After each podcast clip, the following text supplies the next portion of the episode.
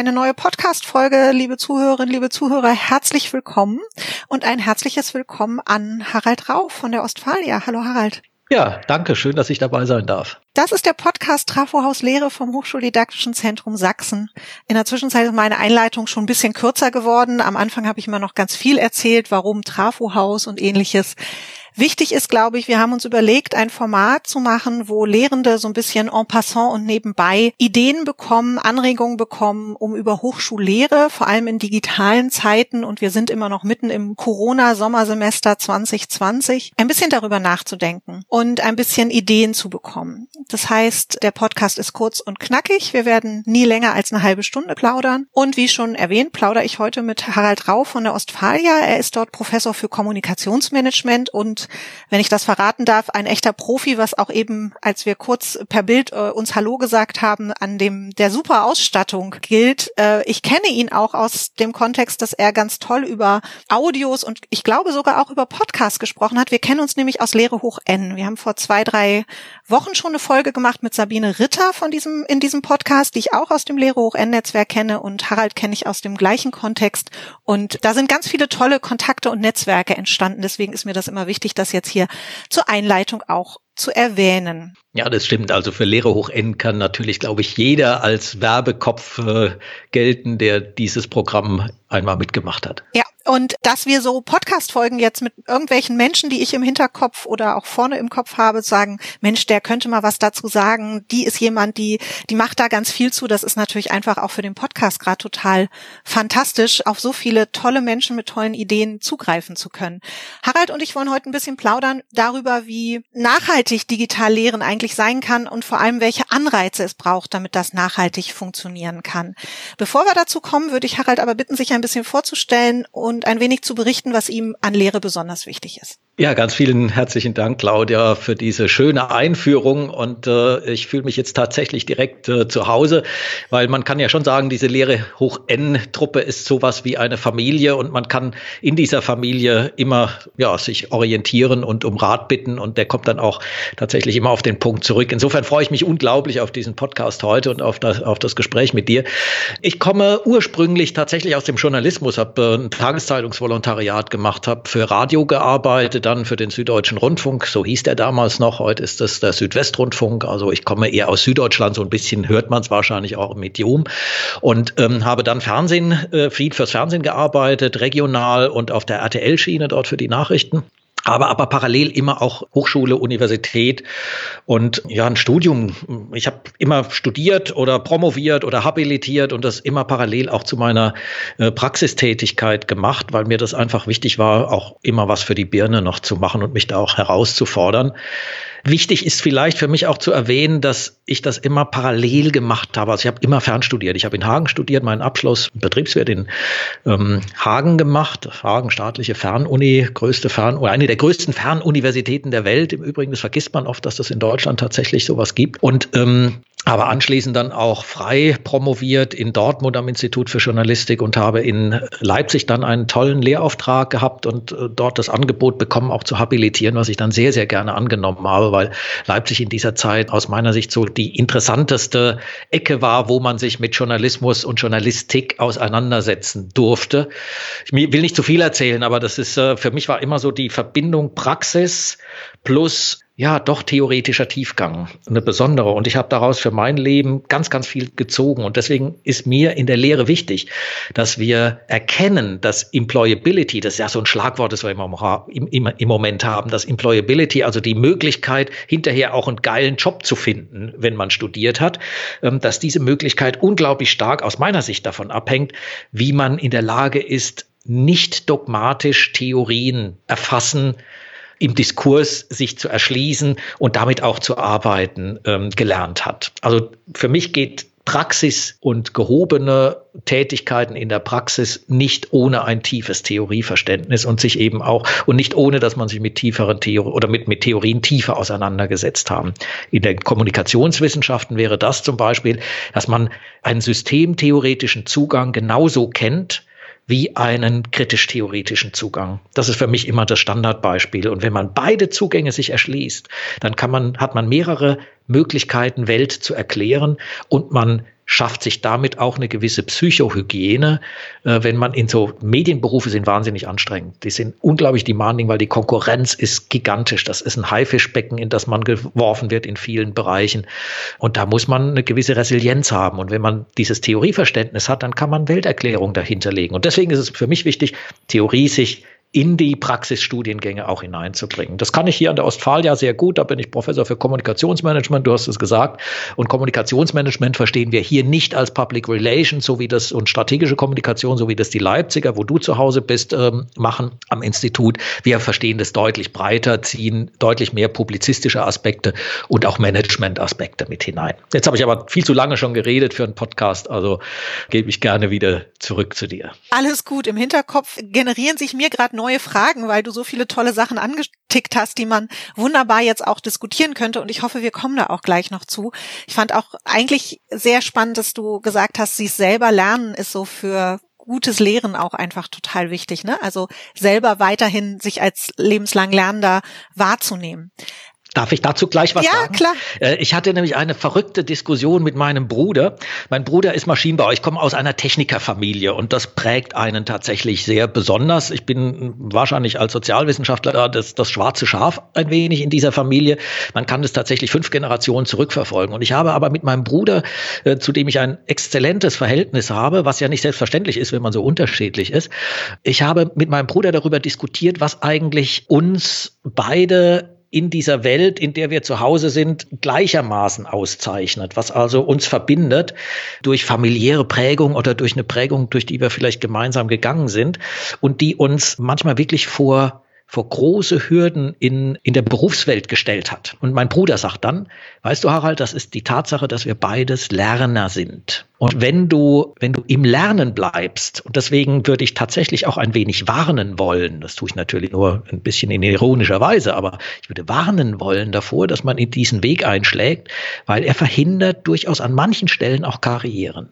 Aber ich glaube, das ist was, was tatsächlich auch auszeichnen kann, dass man in so einer, ähm, so eine Charakterfrage oder so ein Charakterelement, dass man auch ausprägen kann. Und dazu würde ich wirklich jeden der bei mir studiert oder der überhaupt studiert in Deutschland, in Europa, werde ich dazu einladen, entwickle deine Fähigkeiten, Lerner zu bleiben. Ziehe dich immer als Lernenden, weil du kannst von jedem lernen. Du kannst von dem einen lernen, wie man es nicht macht, und vom anderen kannst du lernen, wie man es macht. Okay, und jetzt kommen wir mal zum Kern unseres Podcasts heute, nämlich dem digitalen äh, Lehren und Lernen an den Fachhochschulen. Du bist an einer Fachhochschule, läuft das jetzt schon gute drei Monate online. Was benötigen aber die Hochschulen aus deiner Perspektive, deiner Meinung nach, um digitale Lehre, die nachhaltiges Lernen ermöglicht, erfolgreich zu realisieren? Wow, da sind jetzt ganz viele Aspekte drin, Claudia. Äh, du sprichst von nachhaltiger Lehre. Äh, ich glaube, dass wir noch nicht wirklich genau wissen, wie wir mit digitaler Unterstützung auch diese Nachhaltigkeit erreichen, die wir alle suchen. Ich kann, wenn, wenn ich das zuerst mal abhaken darf, diese Nachhaltigkeit, glaube ich, erreichen wir, äh, das ist aber nicht empirisch geprüft. Also ich habe da keine Belege dafür, sondern das ist wirklich nur so das Gefühl, das ich entwickelt habe. Diese Nachhaltigkeit erreichen wir nur, indem wir zu aller, aller, aller, allererst Selbstorganisationskompetenz entwickeln helfen. und da, da, merkst du jetzt, da steckt ganz viel drin, wo ich für meinen Teil die Verantwortung auch in Richtung Studierende geschoben habe. Also meine, meine Rolle sehe ich darin, um diese Nachhaltigkeit zu erreichen, sehe ich darin, Studierende dabei zu unterstützen, sich selbst selbstorganisationskompetent zu machen. Okay, aber wenn wir auf das Big Picture Hochschule gucken, ist hm. Hochschule hm als Gesamtes so aufgestellt, dass Selbstorganisationskompetenz von Studierenden ausreichend gefördert und gefordert wird? Ach, Claudia, da, da liebe ich diese Frage, das ist eine tolle Frage, weil, sie ja genau das zeigt, wo, wo die Krux liegt. Wenn ich von Seiten der Politik auch meinen Lehrenden diese Selbstorganisationskompetenz nicht zutraue, dann können die natürlich auch wiederum ihre Schüler, Studierende nicht für Selbstorganisationskompetenz befähigen. Hast du ein gutes Beispiel, warum Politik das den Lehrenden nicht zutraut? Also ich sehe mich, äh, ich sehe mich halt immer, ich weiß nicht warum, also das Warum, so eine Kausalität mhm. da zu entwickeln, ähm, das, boah, da, da, da würde ich passen wollen, aber ähm, ich kann einfach mal so ein paar Beispiele nennen, wie Politik vorgeht. Und ich fühle mich als Lehrender, der ganz viel machen will, der ganz viel ausprobieren will, der selbst auch lernen will. Ja, also Lernen durch Lehren, Lehren durch Lernen äh, ist für mich ein ganz großes Thema. Vielleicht haben wir da noch eine Möglichkeit, nachher noch mal kurz drauf einzugehen. Also ich will was bewegen und ich fühle mich an vielen Stellen äh, fehlerhaft kontrolliert also so kontrolliert, dass es meine Möglichkeiten besser zu lehren, eher behindert denn fördert. Ich gebe mal ein Beispiel. Das ist wahrscheinlich sogar das beste Beispiel dafür.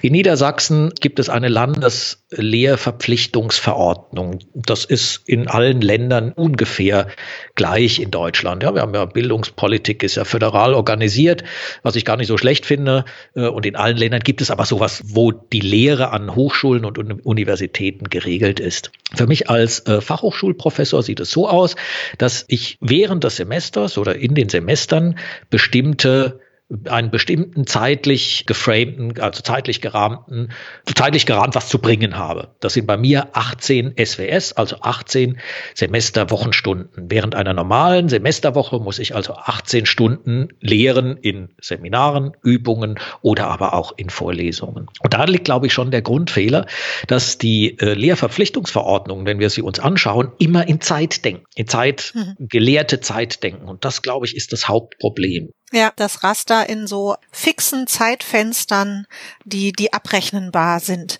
Das war jetzt so ein Teil äh, der Antwort, äh, vermute ich. Äh, du sagtest ja gerade schon, das ist eigentlich eine relativ komplexe Frage. Was hast du sonst noch für Ideen? Was siehst du aber vielleicht auch für Stolpersteine? Also auch ohne, dass du Lösungen hast.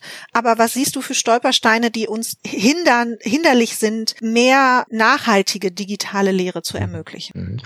Also ich glaube, dass genau dieses System, was ich eben beschrieben habe, mit diesen äh, Semesterwochenstunden und einer genauen, also das wird vom Landesrechnungshof bei uns geprüft. Wir achten sehr, sehr genau darauf, dass wir als Professorinnen und Professoren immer das auch korrekt erfassen, dass wir das richtig einreichen, dass wir das in der Fakultät auch erfassen. Die Dekane haben da richtig viel Arbeit damit, dass das auch wirklich gut dokumentiert ist, dass eben diese Landeslehrverpflichtungsordnung erfüllt ist.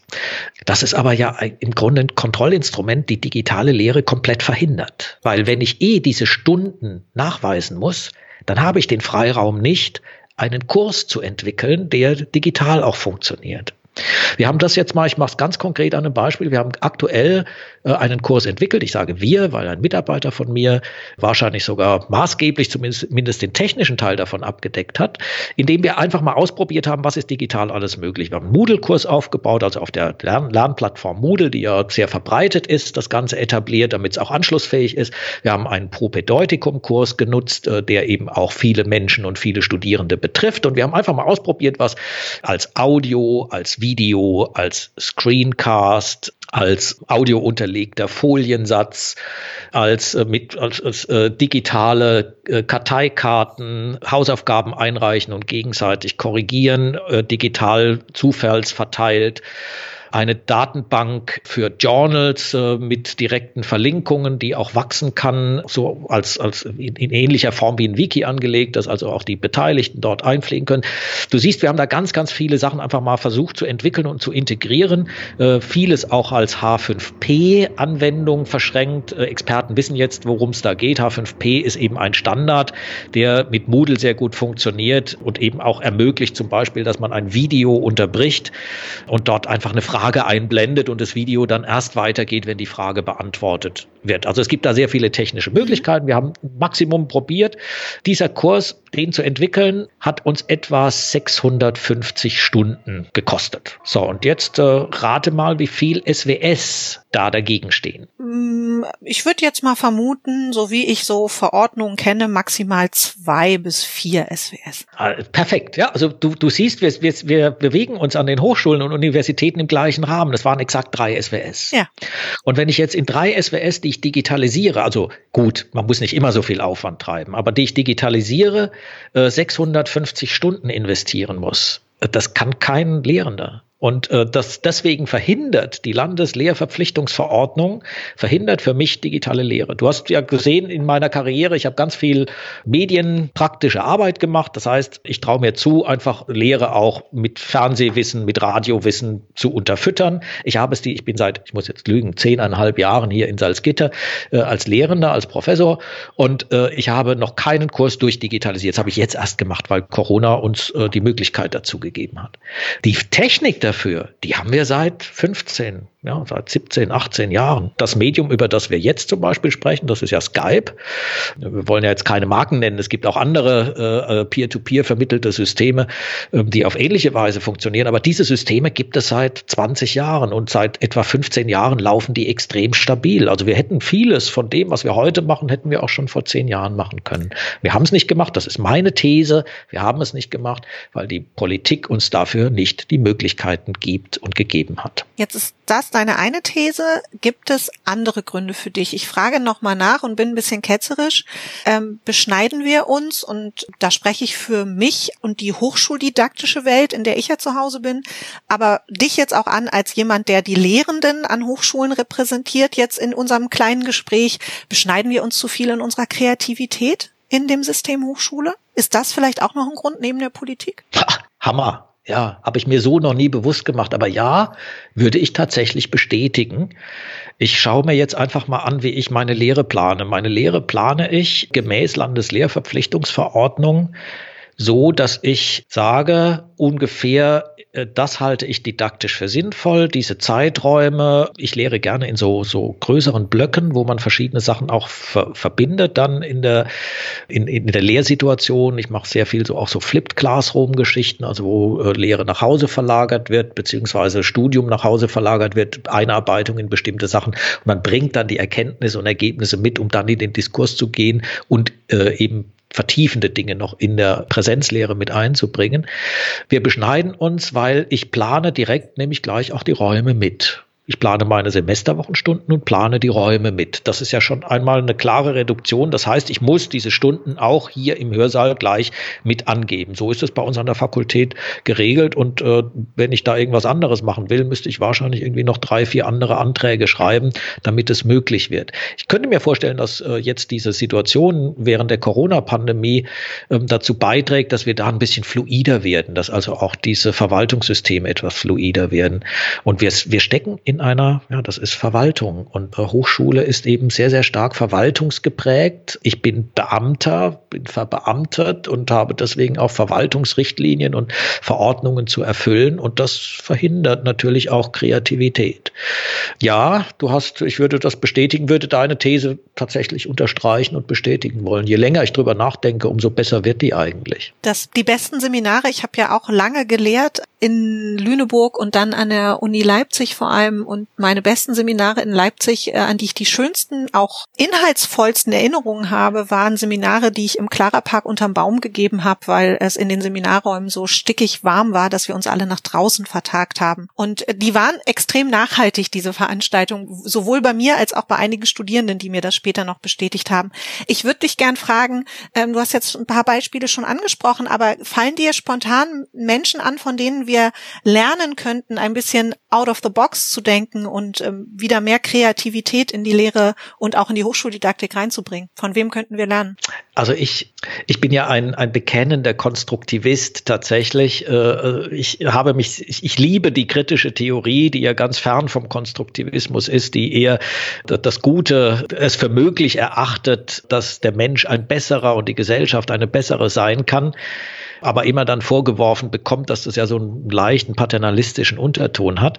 Aber ich bin tatsächlich bekennender Konstruktivist und ich würde mich freuen, wenn man von, wenn man sich immer nach denen, an denen orientiert, die erlaubte Fragen stellen können. Erlaubte und unerlaubte Fragen, das ist ein Konzept von Heinz von Förster, so ein radikaler Konstruktivist ähm, aus dem letzten Jahrhundert. Heinz von Förster hat gesagt, wir stellen im Leben viel zu viele unerlaubte Fragen. Und gerade im Bildungskontext äh, hat er auch geschrieben, also das ist jetzt die Übertragung ist jetzt nicht von mir, sondern auch von Heinz von Förster, ähm, in seinen pädagogischen Schriften sagt er auch ganz klar, wenn wir in die Schule gucken, dann werden da ganz viele unerlaubte Fragen gestellt. Eine Klausur besteht im Regelfalle aus unerlaubten Fragen. Unerlaubte Frage ist eine Frage, wo derjenige, der die Frage stellt, eine Antwort drauf hat. Und Kreativitätsprozesse entstehen aber erst dann, wenn wir als Lehrende bereit sind, erlaubte Fragen zu stellen. Also sagen, ja, wir diskutieren jetzt was, da habe ich auch keine Antwort drauf. Und ich weiß nicht, ob du das auch gemerkt hast, aber in meine Seminare werden immer dann besonders gut oder dann habe ich gehe ich immer abends mit einem besonders guten Gefühl raus, wenn ich selber was gelernt habe dabei. Wenn ich wenn ich gemerkt habe, oh, dieses Seminar hat mein Denken verändert.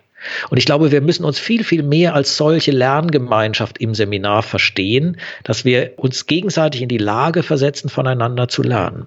Und das wäre so das, wo ich sage, okay, lest bitte die Konstruktivisten, weil von denen können wir lernen, wie wir richtige Fragen stellen und können uns vielleicht wieder für unser eigenes Lernen öffnen. Alles, was uns als Lehrende für das Lernen öffnet, ist, glaube ich, etwas, von dem wir was lernen können. Äh, meine Highlights wären tatsächlich Heinz von Förster als äh, Konstruktivist. Ich finde auch die pädagogischen Schriften von, äh, von Luhmann sehr erhellend, der, der sich ja auch auf die Konstruktivisten sehr, sehr stark beruft.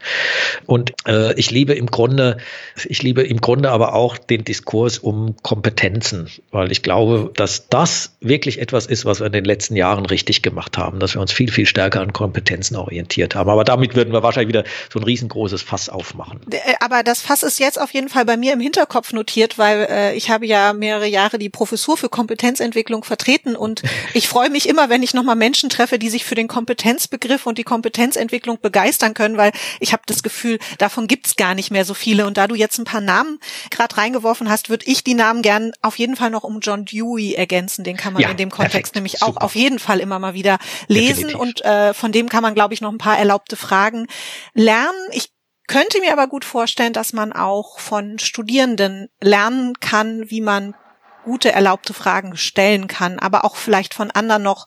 Und in der Hochschuldidaktik können wir es, glaube ich, auch lernen, indem wir äh, den Teilnehmenden besser, manchmal noch besser zuhören, äh, intensiver zuhören und besser erfahren, was eigentlich die erlaubten Fragen sind. Du sagtest äh, mittendrin in unserem Podcast mal, und wir kommen sozusagen nämlich schon auf unsere Zielgerade, dass du gern auch noch was zum Thema Lehren durch Lernen, Lernen durch Lehren sagen möchtest. Da sind wir ja jetzt schon diese andere Rolle des Lehrenden vielleicht auch. Aber ich weiß nicht, ob dir noch irgendetwas ganz präzise, konkretes, Wichtiges war, was wir jetzt noch nicht gestreift haben. Ich habe nur ein, ein Beispiel, auf das ich so, äh, über das ich so glücklich bin, dass wir das hier an der Hochschule gemeinsam entwickeln konnten. Wir haben nämlich ein äh, Konzept entwickelt, weil wir ein Defizit bei den Lehrenden festgestellt haben. Nein, äh, falsch. Wir haben es bei den Forschenden an unserer Hochschule festgestellt, dieses Defizit. Ähm, also Lehrende, die sehr, sehr stark in die Forschung in, integriert sind und sehr große Forschung Forschungsprojekte teilweise auch machen. Die haben nämlich ein Defizit in der Wissenschaftskommunikation. Wir bilden Kommunikationsmanager aus im weitesten Sinne. Das heißt, da ist Wissenschaftskommunikation auch ein Thema. Das heißt, wir werden künftig ein Seminar planen, in dem die Lehrenden Schüler sind und die Schüler Lehrende sind. Also die Studierenden entwickeln ein Seminar für unsere Professoren und Professorinnen, die sehr stark in Forschungsprojekte eingebunden sind, wie man gut Wissenschaftskommunikation betreibt. Und das ist, glaube ich, so ein, äh, ja, ich glaube, das sind genau diese Formate, die wir brauchen. Und ich habe einen Aspekt, den ich aber wirklich noch anfügen will mit diesen, mit diesen Fragestellungen, dass wir auf die Fragen besser hören können. Ich habe die Erfahrung gemacht, wir machen ganz, ganz viel Konsultation Kommunikation über über zum Beispiel über Skype mit Gruppen, weil bei uns mein, meinen Kursen sehr, sehr viel Projektarbeit erforderlich ist. Und dann äh, treffen wir uns in Gruppen mit maximal fünf Personen. Und ich stelle fest, die Treffen online vermittelt sind deutlich effektiver, als wenn wir hier bei mir im Büro sitzen. Weil Studierende durch die geringere Barriere vielleicht viel, viel mehr Fragen stellen. Also da kommen Fragen, die wären bei mir im Büro nicht gestellt worden. Und das finde ich toll. Also da merken wir einfach auch, wie digitale Lehre, wenn sie oder online vermittelte Lehre teilweise wirklich echt bessere Ergebnisse bringt. Ja. Ich weise an der Stelle darauf hin, dass es im Moment im Hochschuldidaktischen Zentrum Sachsen einen ganz wunderbaren absolut überbuchten Workshop digital als asynchrones gibt zum Thema Student as Partners. Ähm, äh, nutze Super. mal den Podcast für Werbung. Wir werden diesen Workshop wiederholen und auflegen, weil er wirklich nachgefragt ist und weil es uns auch sehr viel Freude macht und wir dort ein ganz tolles Hochschuldidaktikerinnen, Studierenden-Team aufgebaut haben, die dann ganz tollen Workshop konzipiert haben und das geht ja in eine ähnliche Richtung. Wir kommen zum Ende unseres Podcasts, lieber Harald. Ich habe in meinem Hinterkopf gerade schon wieder eine Notiz gemacht, nämlich dazu, dass ich gerne irgendwann im Herbst mit dir und äh, Sabine Ritter, mit der ich ja auch schon einen Podcast gemacht habe, gerne gemeinsame Folge machen würde zum Thema, inwieweit uns dieses digitale Sommersemester und ja auch mit Sicherheit noch teilweise auf jeden Fall digitale Wintersemester der Bildungsgerechtigkeit näher gebracht hat oder ob es ferner gerückt ist an den Hochschulen, weil ich glaube, das wäre eine schöne kontroverse Diskussion, die wir drei da führen könnten. Jetzt wow. fände ich super, oder? Ja, war, war was ein Thema, ja. Bin, bin ich, ich sehr gerne ich dabei. Auch wenn wir Danke. immer nur eine halbe Gut. Stunde haben, finde ich, sollte man solche Themen anreißen und ich hoffe einfach, dass wir bei vielen einfach neue Ideen und vielleicht auch neue Kreativität freisetzen, die auch in dieser Zeit ja schnell mal untergebuttert werden kann von all dem, was da gerade zu bewältigen ist. Abschließend würde ich gerne von dir wissen, ob du eine ganz konkrete Erkenntnis oder Erfahrung diese Woche hattest zur digitalen Lehre, gerne nur ein kurzes Wow-Erlebnis oder auch ein kurzes Erlebnis, wo du sagst, das war eher für die digitale Mülltonne? Es sind zwei Wörter. Habe Vertrauen. Gilt für die Lehrenden genauso wie für die Studierenden. Wir wollen alle, beide Seiten, nur das Beste für uns gegenseitig. Das ist doch ein wunderschönes Schlusswort. Ich danke dir von Herzen für die Zeit, die du dir heute genommen hast, für die spannende Diskussion. Ich glaube, da ist viel Kritisches drin. Ich freue mich auf Kommentare unserer Zuhörerinnen und Zuhörer. Ich freue mich aber auch über Tipps, Themenvorschläge oder auch Vorschläge von Gästen. Im Vorgespräch kann ich gleich sagen, mit Harald haben wir auch schon andere Gäste identifiziert, die wir hoffentlich demnächst auch nochmal hier im Podcast zu Gast haben werden. Harald, vielen, vielen herzlichen Dank. Lieben Gruß äh, nach äh, Salzgitter und allen Zuhörerinnen und Zuhörern. Vielen Dank fürs Zuhören. Ich sage Dankeschön. Vielen lieben Dank, Claudia, für die Initiative. Ciao.